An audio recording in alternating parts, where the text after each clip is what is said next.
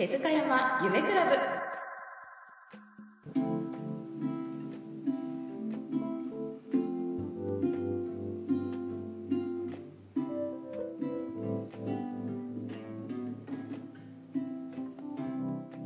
この番組は30年後の幸せな街づくりを目指す戸建てとリフォームの会社株式会社手塚山夢工房の提供でお送りします。株式会社手塚山夢工房は大阪の阪海電車姫松駅すぐ。リフォームや戸建ての相談会を受け付けております。ぜひ気軽にお越しください。新築とリフォームの会社手塚山夢工房がお届けするビジネス系ポッドキャストです。子どもたちのために30年後の未来に誇れるまちづくりを目指し先人たちが必死の思いで育ててきた日本の大和心を未来へとしっかりつないでいきたい。そんな思いとともに語ってまいります。今回は第10回です。令和最初の梅雨入りはこれまでで最も遅いものでした。現在大阪では G20 サミットが行われています。ここからどのような未来を描いていくのか大変楽しみでもあり真の世界平和を願うばかりです。さて今日はどんな話が飛び出せますでしょうか。それでは進めてまいりましょう。コーヒーでも飲みながらどうぞゆっくりとお聞きください。皆さんこんにちは。今回は第10回です。お届けするのは一級建築士ビフォーアフターの匠村尾康と心地よい家ネット代表樋口淳です。よろしくお願いします。マイリノベーション心地よい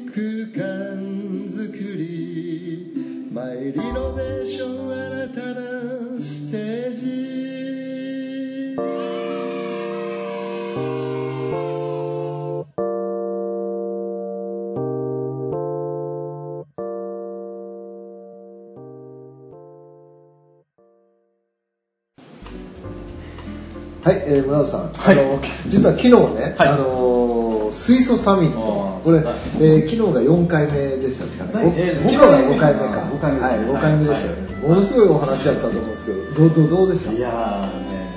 まあ僕も冒頭であの話をさせていただいてで僕も波動建築家いやそっしょっぱなの話が面白かったですよね。あー。ブラックホールの話がそうそうそうそう。なんかね、まあ、僕はあんまりあの、まあむ、ある意味無責任物理とかよく分かりませんし宇宙の成り立ちも全然分かってないんですけどもなんとなくそのイメージとしてねその、まあ、ビッグバンという宇宙が最初こう生まれた時に大爆発が起こる。ほんで起こってで、まあ、結局その起こった後に収束していくっていうふうに考えるとやっぱり宇宙ってどっかに収束していくから、まあ、そのブラックホールっていう空間になってそこに吸い込まれていくんやろうなと思うとだからまあ生まれた後には必ずそこに収束していくっていうことがあるのででもその収束はもう始まってるわけですからだからそこにずっとこう、まあ、ブラックホールっていうところにあのいろんなものが吸い取られるとで水素って軽いからね、あのそのじゃあ水素の行き先っていうのは、まあ、これあの僕らが、ここであうちの僕らの、ね、腸の中からの水素が出たりとか、それから、まあ、水と、まあ、いろんな鉱石がぶつかり合う、まあ、特にマグネシウムと水がぶつかると水素が出るわけですよね、そうするとあの多分川や、えーにあの鉱石マグネシウムをあの持ってる鉱石があると水とあのそのマグネシウムの鉱石があったらそこでも水素が生まれてるわけですよ。生まれた水素がどこに行くんかというとそれはもうあっという間にあの軽いんでねすごい速度でこうあの宇宙空間にいるとで大気圏を抜けて宇宙に行ったじゃあその水素ってどこ行くんかなって言ったらそれは一番引力のあるところやのって言ったらブラックホールなんででそのブラックホールに行くっていう話をさせてもらったら坂先生がえらい喜んで、それは多分合うてますよみたいなね。言ってた、はい、昨日はあの目の前にね高校の物理の先生がいらっしゃってね、まあ、半分あの苦笑いしながら聞いてはりましたけども、まあでもあの数学ではね証明できへんけれども推推論としては、まああのそういうこともあってもええやんってあの思って、まあ、そんな話をしてたんですけども。でまあ僕はまたそのねあのその、えーまあ、無責任に水素はあの意識を持った、えー気体であり、その意識というものがやはりこうあの生命をね、生み出してそのやっぱりこの、えー世界をあの幸せな世界を作っていこうという愛のあの意志を持った気体であるっていうのを言うわけですよ。水素に今意識があるっていう。ただねそういうねあのことみたいで、あのえーとまあ、この間僕は、えーと奈良のね龍穴神社っていうはい、流血ですよ。で龍穴神社っていうのはあのまあえーとまあ、大和川に源流ずーっと宇田から抜けてですね、であのその奥に、えーこは室生寺室生寺の近くにあるんですけどもあのあそこからずっとね多分、えーと桜井から上がっていく道はずっとまああのやあの山に上がっていきますから多分向こうの方から水が流れてくるので、まあ、奈良の桜井のあたり三輪山のあたりまで来てそしてあの大和川につながっていくので大和川の源流がおそらくあのその、えーその流血のあたり。ですよ、であの流血神社っていうのはあの、まあ、結構あのパワースポットで有名なところなんですけども、ええ。そのずーっとねあの参道を上がっていくとねあの流血っていうところがあるんですね、こういう穴があって その穴から何か、まあ、そこから龍が、あのこう住んでるって言われてるのが流血って言われてて、まあ、あの山の方からはこう綺麗な水が流れてくるんですよ、でそこ上から流れてくる水っていうのは岩肌を通った綺麗な清水で、でそこにこの流血からのこうエネルギーが混ざる場所がある。んですもそれ見た時にね、えーまさにその僕はあそれで、えー高高尾の神っていう、まあ、水の一番こう水あの崇高な神様が、えーそこに祀られてるわけですけども、えーそのねあの高尾の神っていう神様っていうのは、えーどうもねその水の魂でで上から流れてくる水っていうのは、えーこのまあ、本当にこう雨が降った水が山に染み込んでそれがこう水として流れてくる。それも水なんです、ね。で高尾の神の神様の魂と水が混ざるような場所。わかります。水に魂が魂が吹き込まれるっていうことですね。そうなんですよ、で水に魂が吹き込まれるからまあ言えばそこにあのすごくこうエネルギーのある水がでももちろんその川の流れてる中で岩肌を先ほど通るって言ったけども、えー物質的には、ね、岩には必ず鉱石ですから、ね、その山の鉱石っていうのが絶対あって玄武岩があれば花崗岩もあるし、えーその柔らかい砂岩みたいなものもあるし全部それは鉱石なわけですよね。でその鉱石をあのそのなんていうんですか舐めるようにこう流れてくると当然水の中に鉱石の成分が入るでしょう、でどそれがミネラルですよねでそのミネラル分をしっかり含んだものと そのあの流血の中からのこの水のあの魂がこう混ざるとなんかすごい水のような気しませんなるほどね。まあ、あの風水なんかでもね、その流れ、気の流れみたいなのが流脈で、そしてその壺に当たるものが流血というふうに言いますよね。なんかね、やっぱりこうたまって、えーそこに意識みたいなものが混ざって、その水がまたこうずっと長い旅をして、まあ、我々の、れてくるんですけれども、原点ってすごい大切で、やっぱり僕はまあ最近こうね、水をよく飲むんですけど、これ飲む時に。ね、なんか山のイメージを持ちながら、やっぱりこう、まさにそういうところから生み出された水やなと思いながら、まあ、水を飲んだりとか、まあ、実際まあ僕らの建築をやってるとね、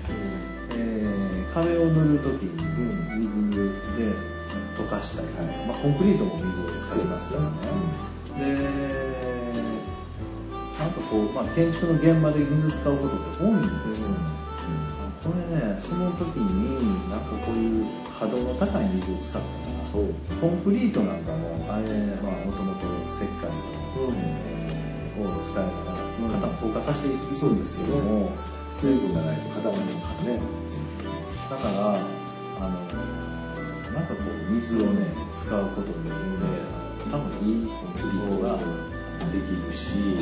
でコンクリート自体もなんかこうねそれこそあのもうなんていうんですかね意識の低い水を使うような高い水を使う方がてか使う人の気持ちが大切なので。もうそれは言えてると思いますね、えーでも僕なんかほんま生コン屋さんしたいな波動の高い コンクリートをね作り出すという。ね、今ハードって言ってますけど最近ね自分の自称ね自称なんて言うんですよね。波動建築家。波動建築家。あまり聞いたことないですね。これねあの6月の19日にねはい。あのまあ僕最近こう今年になってから神社のあそこにサムハラ神社。あはいはい。中央部ですそうはい。それから妙見さんね。はい。星田の妙見とか片野ですね。はい。片野のね。でそこに祀られてる神様っていうのが 宇宙を作ったと言われる、まあ、雨の水主でね雨の水主のお神様にとこよく行ってこうなんかこう考えるんですが、まあ、その時にあのちょっとこうこんな気がしたんですよね。波動をデザインするおうで天地人。宇宙と地球の間。喜びと感謝を生み出す建築を創造せよ。という、うん。なんかねそう。天地人、えー宇宙と地球の間喜びと感謝を生み出す建築を創造せよ。という、なんかそういうあの、えーメッセージというかね気がしましてで、まあ、その時に、えーまあ、自分がねこれからどういうあの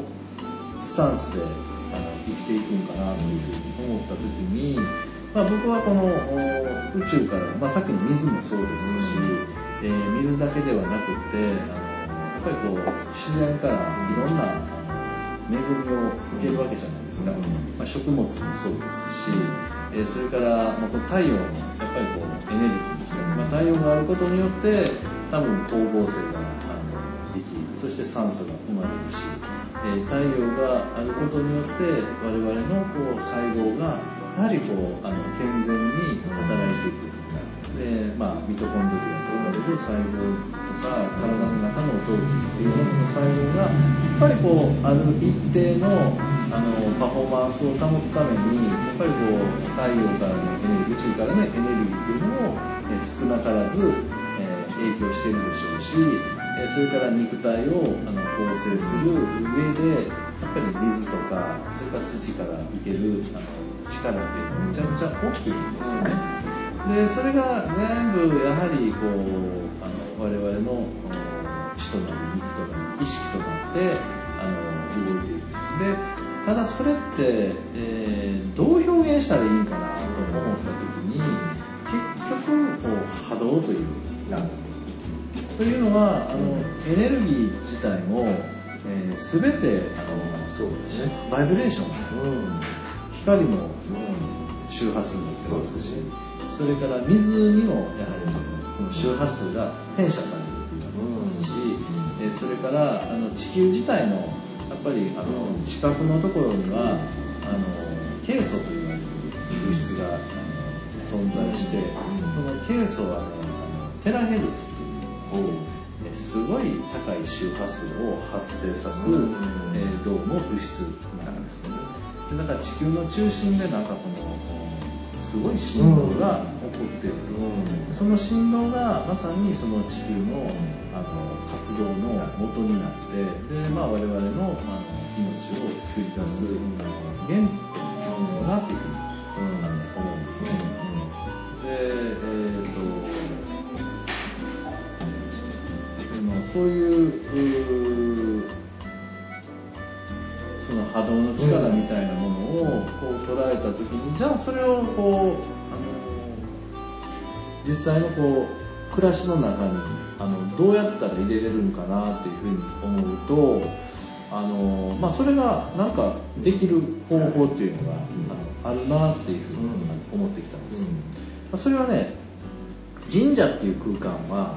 どういう場所にこう作られると思いますか、うん。やはりその気の流れのいいところっていうかね。そうですね。はい。あの住吉大社はあの、まあえー211年の、えー、宇の年宇の月宇の日にこう誕生したっていうふうに、えーこう伝承されてるんですけども、まあ、それを場所を見つけたのは神宮皇后と言われてるんですね。で神宮皇后はその堺の方からずっとあの住吉の狼を祀る場所を探し求めてきて、えー、綺麗な水の湧く浅沢という言われてる場所があってそこに、えー、サギが、えー戯れてる姿を見てこの,、まあ、あの聖なる場所に住吉の神様を祀ろうというやっぱり綺麗な水の湧いた非常にこうあの気の高い場所にやっぱり作っていく。でやっぱりあので水を祀る神様は水の源流の綺麗なところに作る。貴船神社もそうですし、さっきの龍鉄神社もそうですし、えー、丹生川上村も全部こうずっと登っていった水のこう綺麗なとこに、えーそれを作っているということからいくとやっぱりこう波動の高い、えー場所にやっぱりそういう作られるわけですよね。まあ、町のこうね、あの、ある神社も、えその場所の中で一番こう、波動の高い場所に神社って作られたと思いますので、まず、あの、土地にもそういう波動ってあるわけなんです。で、えーそしてこの、やっぱりこう、向きってあるじゃないですか。東向き、西向き、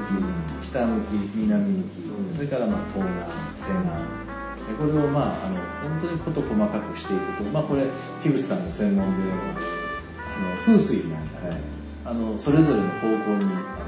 ぱりこう意味ってあるじゃないですか、前あのね言っていただいた水は北側に置いた方がいいよっもともとのねその性質から考えてね。じゃあほんなら北側に水をあの水に関するものを置くで東側はどうなのまあこれからの発展とかね。これこれからっていうのが東の方ですからね未来。じゃあ未来というふうに言っていくと、まあえー子供の部屋だとか、いいね。それから、えーじゃあダイニングルームを東に持ってくることで、えーそこで家族で未来のそうです、ね、に向かって進んでいく、はい。えー南側は？南はこうやっぱり南中ポールっていう一番こうこうなんですかねパワーのある部分ですからね、うん。あるいはそのひらめきの部分。なんですね。じゃあ南の方に直ですねそうですね。じゃあ南に、えーまあ、仮に言うならリビングルームを作ってそのリビングルームに南のね強い日差しを遮るように、えーそこに、えー木立を一本入れてから調整していく、ででそうすると、えー南のこう強いエネルギーを、えーその、えー緑がこう受けるような形にしてそれをこうなんていうかあの和らげながらそこで人が暮らすっていう、えー空間を、まあ、デッキを作って木を植えて、えーそこに木陰を作るということによってそこの場所ができたりとか。そのそれぞれの環境をねこうどう生かすかっていうことでしょうね、でそうやってこうエネルギーのバランスを、えー調整しながら、えーその家族にとって、えー快適な、えー空間づくりっていうことが、まあ、波動ということでやっていけるんではないかなとで木の、まあ、植物の持ってる波動を使う、えーそしてえーその水の持ってる波動を使う。がまあ、最近僕は絵なんかにも絶対に波動が。あるいやーその通りですよね。絵はもうもちろんその描かれてる対象もありますしそれから使われてる色ですよね、はい。色もまさに波動ですから。そうですね、はい。じゃあ、えーどういう波動が、えー今その人に必要なのかっていうことを、えーちゃんとつかめばその人にとって一番あのいいあのデザインっていうかね空間っていうのが提供できると心地よくね暮らせる。はいで最近ねあと面白いのはね、えー石ですね。はい。石なんかもやはりあのその人が生まれた時の、うん。えー、ヒューさんは何月生まれですか？僕は7月です7月の誕生石って何ですか7月は何やったルビーかなんかじゃああ、はいきっとねその僕は2月でアメジストっていう、はいあの石なんですけどもブルーでね非常に。こう水を感じさせるような、あの石なんですけどもやっぱりそれを見ると僕自身はあのすごいやっぱりこうホッとする。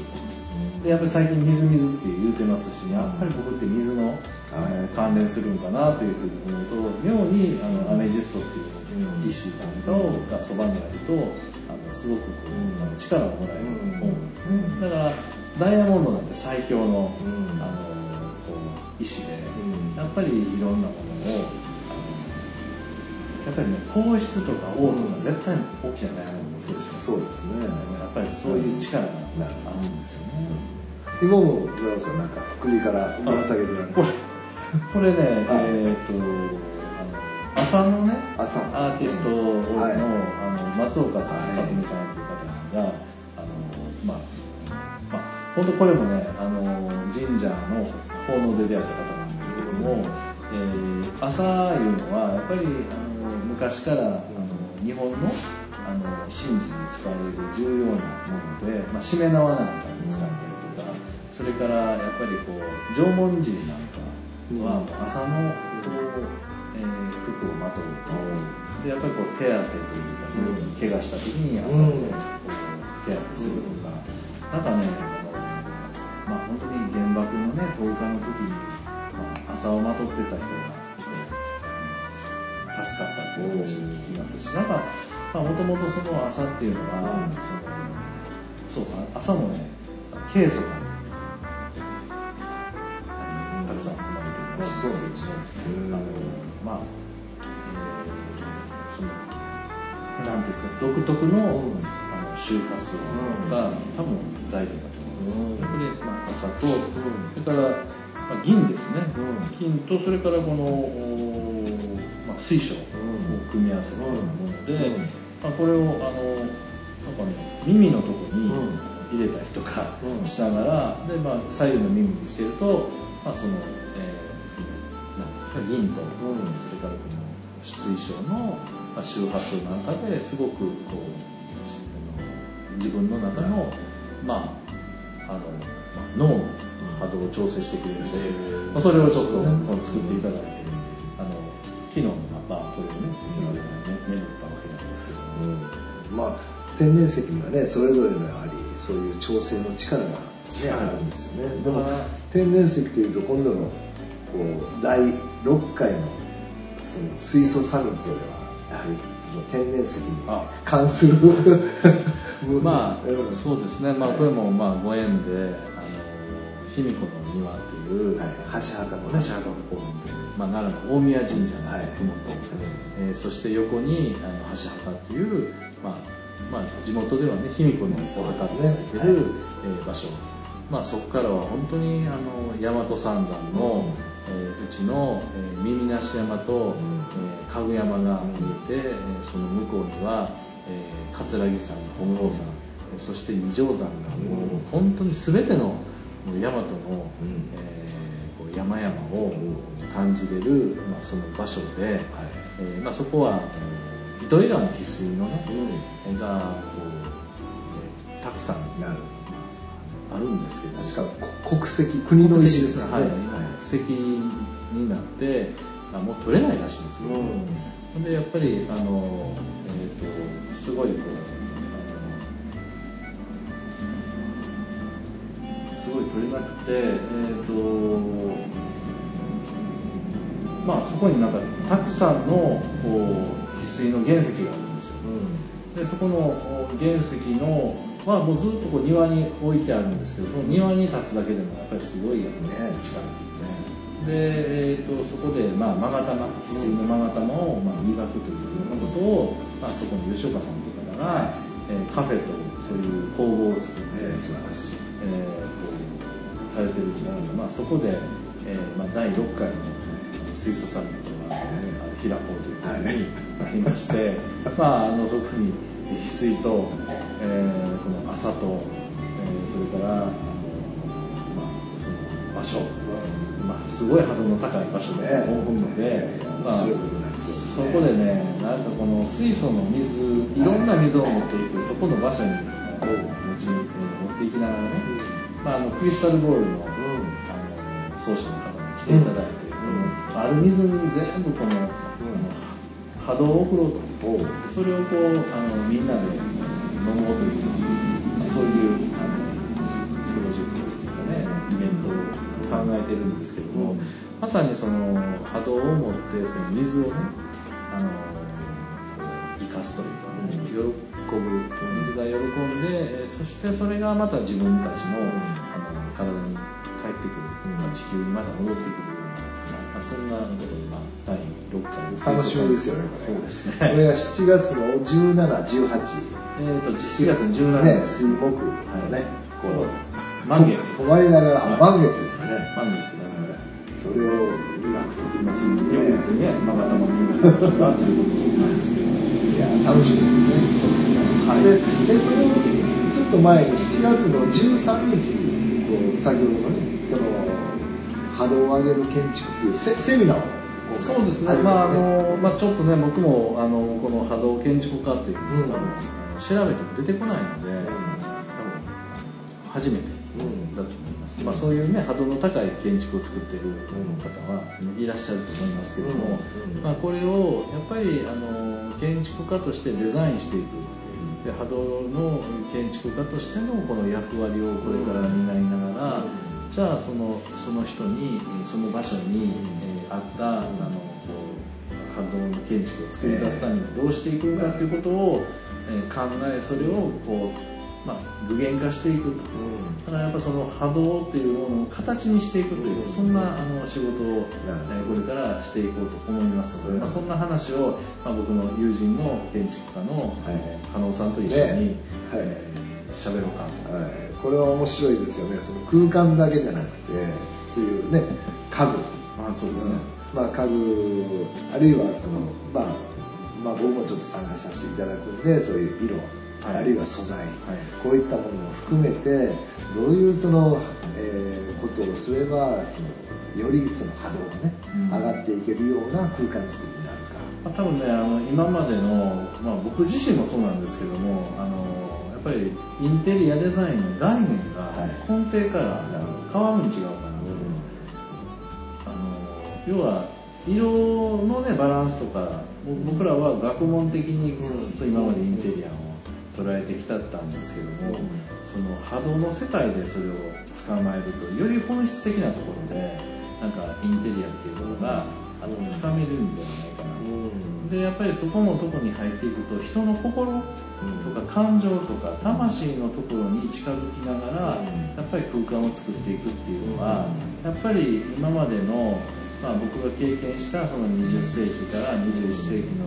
あの始まった時には、えーままだまだなかった概念なんですようん学問的にこう捉えたうんでそれをやはり波動っていうふうに捉えると、ん。やはりこれはもう感覚な五感とか感覚っていう世界でうんこう生きるっていう、だから全く新しいね、うん。あのデザインの領域だと思うので、そうですね、はい。だからもちろんその家っていうその家族単位で考えることもできるし、はい。もうちょっと広げると例えば会社の中のね、うん。会議室の使用とかそうですね。そういうことなんかにもやはりそのこうつなげていけるような、はい。そんな面白い提案がねそうですね。いろいろできるんややっぱり家族のあり方もいかにこう波動波動か波動波動を調整することで家族のこう暮らし方を整えていく、で波動経営っていうのも多分これ出てくああるんじゃないですか本当面白いですよね。多分ね。うんでも少なからずそういうその経営者でこう一流の方ってねあのそういうことをやはり意識されながらやってはるんじゃないですか、そうですね。やっぱりねあの皆さん経営者が言ってはるのは、まあ、運のええ人と付き合いやとかっていう話をよく聞きますのでやっぱり波動の悪い人とか、うん。あのとは付き合わへんと、うん。やっぱりそうやってあの伸びてらっしゃるあのこう方いうのは、うんみんなやっぱりそういう意識をあの持ってますね、うでもまだそれをねあのなかなかこの体系的に話してる方っていうのはまあ、少ないと思いますので、この波動経営なんか面白い。あ面白いですね。はい、キさん本どうですか？はい、いいですね。ちょっと、強調で書きましょうか。波動経営というのは面白いかもしれないですまあ、僕は波動建築まあ、なんかそういうあのまさにそういう令和の時代を迎えてで、まあ、波動の目的っていうのは結局あのバイブレーションのあの、まあ、ハーモニーなのでそれを調和させていくことがすごく重要なので、まあ、最終的には大調和からそして、えーそのまあ、世界の、まあ、平和っていうところに、つなげるための、僕はあの重要な、ツールがあるんだろうなと思いますね。はい。はい。まあ、今日ね、ちょっとお話ししたような内容をね、これからいろいろと発信していきたいと、はいえーいうことですので、ぜひね、皆さんにも、えー聞いていただきたいですね。どうぞよろしくお願いします。はい、よろしくお願いしはい、ありがとうます。ございます。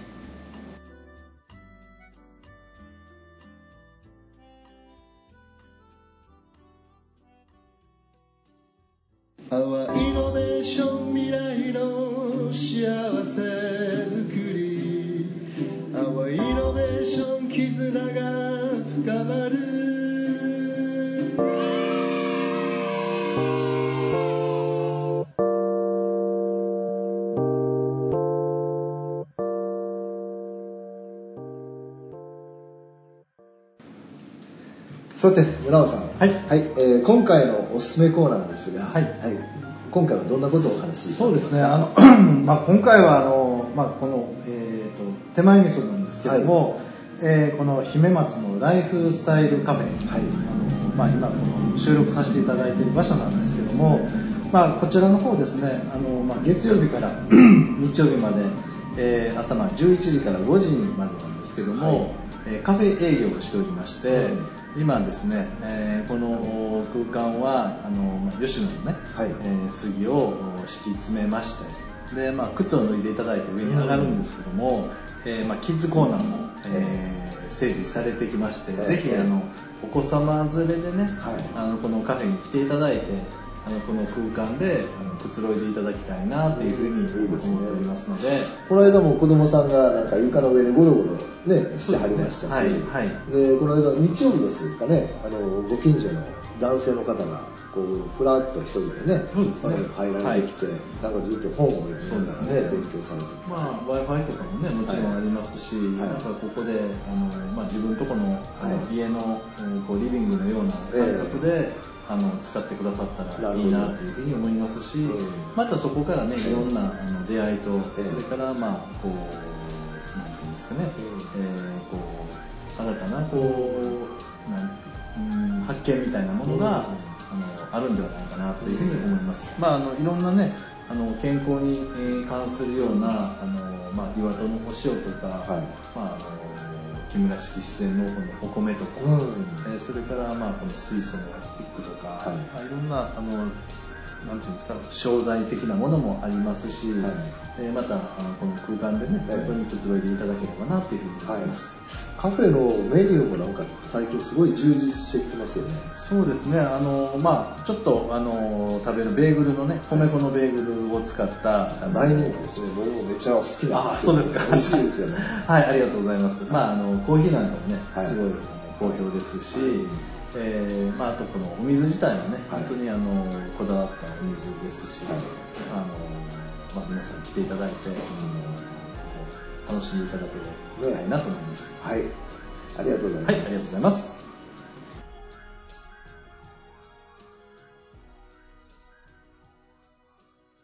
マイリノベーション心地よい空間づくり。マイリノベーション新たなステージ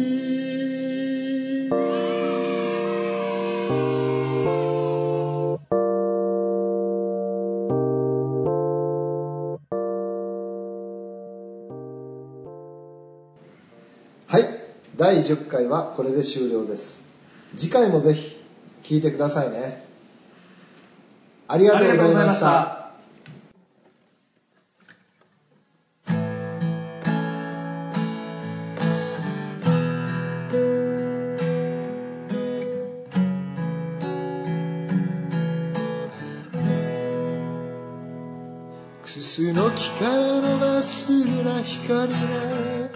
七色に変わる。文化を乗せた船のような四つの本殿。太鼓橋のお昼時。柏で響く。ここの水が澄めば人も住みよくなる。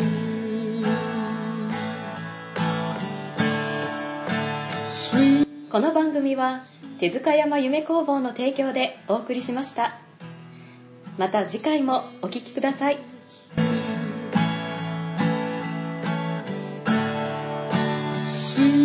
je suis Osaka. Suis, suis.